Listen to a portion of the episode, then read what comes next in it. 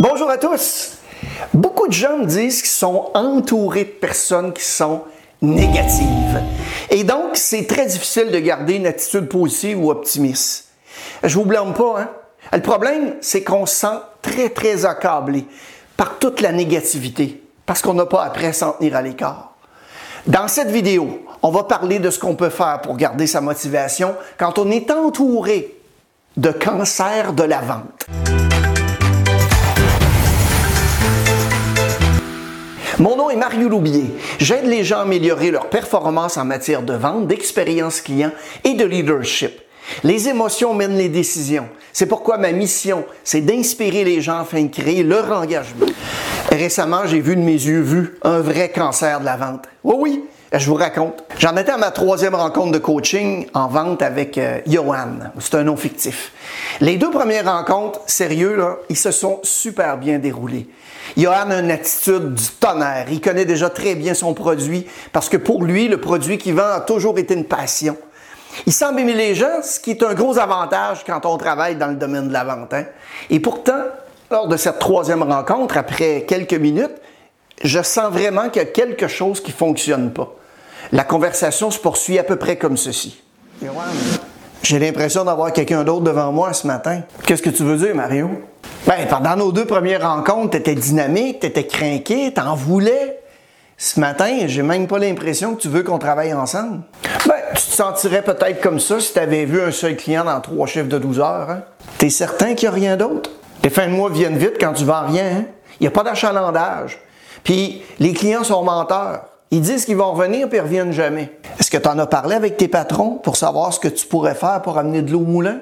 Bon, j'en ai parlé à M. C, le meilleur vendeur, là. Il dit que la vente, c'est un monde très difficile. Là, j'ai compris, hein? J'ai compris qu'Johan avait été atteint par le cancer de la place. C'est Monsieur C. Savez-vous quoi? Je pense même pas qu'il mérite le patronyme de monsieur. On va l'appeler simplement C pour cancer. Donc C est représentant en vente depuis plusieurs années. Et croyez-moi, il n'est pas un cas unique. C, de façon sournoise et hypocrite, avec un plan bien en tête, va se promener, va parler aux autres vendeurs, bien évidemment, pour les décourager. Ça va lui permettre ainsi d'éliminer la compétition puis de rester le king de la place. Il se lie d'amitié avec les plus faibles, il va décourager et monter les autres contre les plus forts. Il étend son venin en expliquant comment l'industrie fonctionne et devrait fonctionner. Évidemment, il apporte seulement que ce qu'il y a de mauvais. Pas d'achalandage, c'est toujours tranquille comme ça, les gens n'ont pas d'argent. Oh, si c'était à refaire, je travaillerais pas dans la vente, mais aujourd'hui, j'ai plus le choix, je suis trop vieux. Tu vas voir, la vente, c'est très difficile. Tu as été chanceux avec ce client-là. Quoi? Tu vas voir le boss pour t'aider avec tes transactions? Allô? Hey, lui, c'est un pas bon. Les clients, c'est tous des menteurs. Je sais plus comme c'était la vente. Hein? Avant, c'était facile. Vous vous demandez peut-être, avec ce genre d'attitude, pourquoi on se débarrasse simplement pas de lui? Ben, la réponse est fort simple. Il vend environ 15 à 20 véhicules par mois, ce qui fait donc de lui une denrée rare, et c'est uniquement pour cette raison qu'on l'endure. Il va cesser de produire et je vous garantis qu'on n'aura aucune pitié. Par ici la sortie. Ce que C réalise pas, c'est qu'il est vraiment seul dans son bateau. Ce que ses patrons réalisent pas, ce sont toutes les ventes perdues parce qu'il reste dans l'entreprise. Il voit pas aussi la grande rotation de personnel qu'un individu de la source va créer dans une organisation. C'est très rare qu'on entend des gens référencer dans l'organisation. Et vous, qu'est-ce que vous faites avec les cancers de la vente dans votre établissement? Je serais très intéressé à vous lire dans les commentaires au bas de l'écran. Que ce soit les employés de l'établissement ou ses clients, rares sont ceux qui proclament haut et fort aller voir C pour faire des affaires.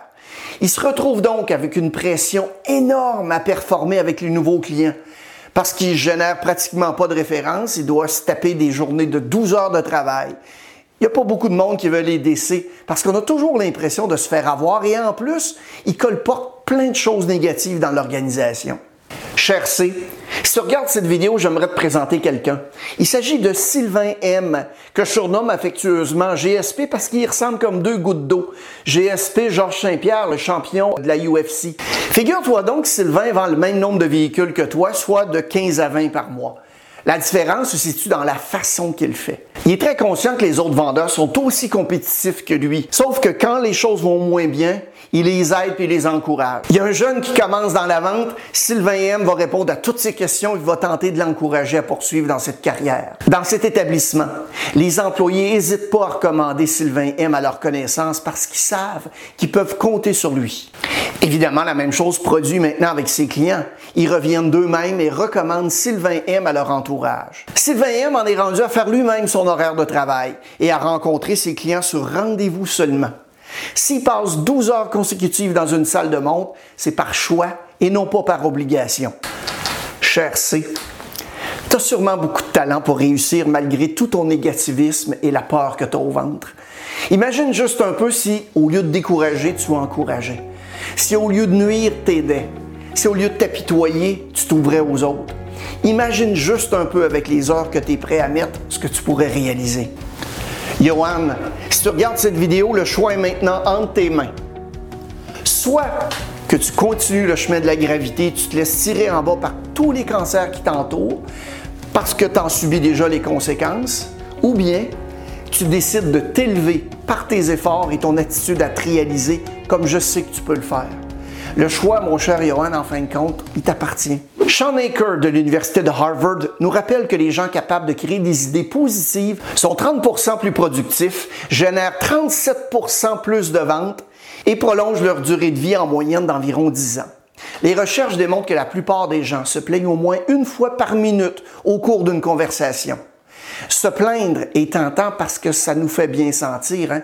mais comme beaucoup d'autres choses qui peuvent vous sembler agréables, telles que le tabagisme ou manger une douzaine de beignes, se plaindre, c'est pas bon pour vous. Au lieu de vous plaindre, abonnez-vous à notre chaîne, cliquez au bas de l'écran et aimez la présente vidéo. Vous aiderez ainsi l'algorithme de YouTube et vous recevrez ainsi au moins une vidéo par semaine dans le domaine de la vente, de l'expérience client et du leadership pour vous aider à mieux performer dans votre domaine. Merci. Il n'y a personne qui peut vous faire penser ce que vous ne voulez pas penser.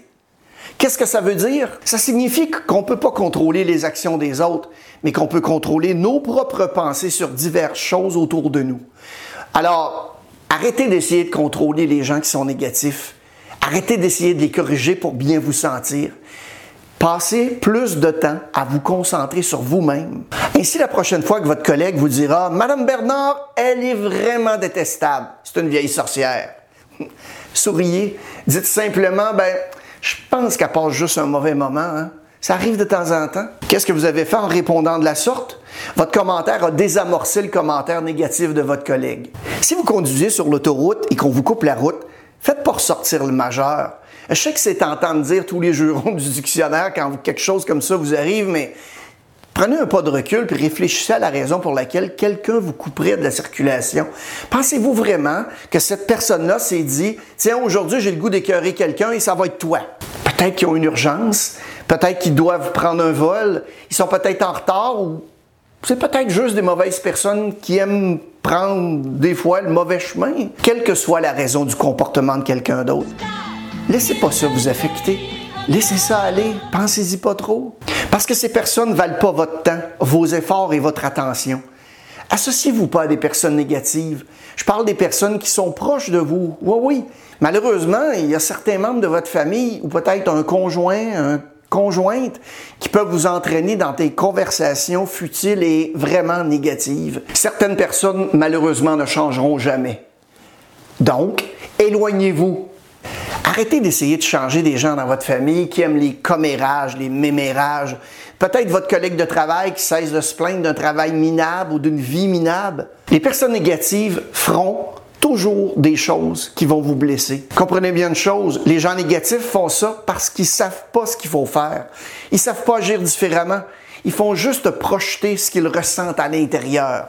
Une personne qui a une faible estime de soi va toujours être jalouse et va vous rabaisser. Les conseils qu'on vient de voir ensemble m'ont aidé, moi, à vivre une vie meilleure et une vie beaucoup plus productive et heureuse. N'hésitez donc pas à nous faire part de vos commentaires sur la façon dont ils vous ont aidé au bas ici. Maintenant que vous avez vu la vidéo, qu'est-ce que vous allez faire de différent? Passez à l'action et faites-moi signe.